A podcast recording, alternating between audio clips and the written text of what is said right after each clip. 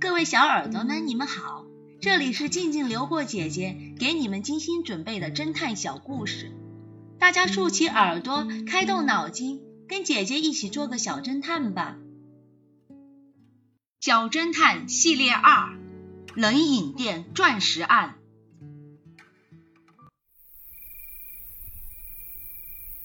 炎炎夏日的中午，白花花的太阳晃得人昏昏欲睡。街上行人稀少，神探站在窗前透气。突然看到从街道西边跑来一个慌慌张张的男人，他一边跑一边回头，顾不上看脚下的路，最后踉踉跄跄的进了街边一家小店。恰在此时，电话响了起来，是警察局长。嘿，老兄，市里刚发生了一起重大的钻石盗窃案。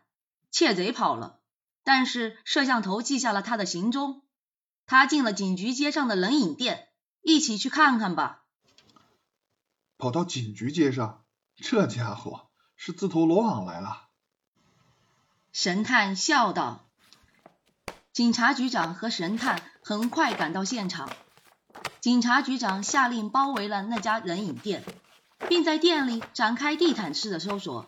就差点把人影店翻个底朝天了，但是就是不见钻石的影子。警察先生，小店守法经营，绝对不会做窝藏赃物的手势。你们也搜过了，没有就是没有。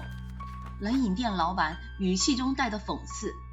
天气炎热，容易上火，大家来杯加冰可乐吧。见他们不为所动，老板故作殷勤地端上了三杯浮满冰块的可乐。神探正欲一饮而尽，却一眼瞟到老板手里的可乐，里面的冰块似乎有点与众不同，他们静静地沉在杯底。神探豁然开朗，他笑着对老板说：“ 别玩花样了，带上钻石和你的可乐，跟我们一起回警察局聊聊吧。”小侦探们，你们知道神探为什么会这样说吗？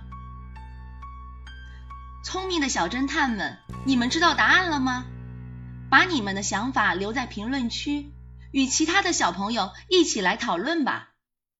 姐姐会在下一集末尾告诉你们哦。是谁撞伤了护士？这个故事的真相是，在整个审讯过程中，神探只说了受害者是护士。并未提及他的性别，一般人多半以为护士是女性。第二名嫌犯却说护士先生，所以他的嫌疑最大。聪明的小侦探们，你们都猜对了吧？你们可真棒！我们下个故事见哦。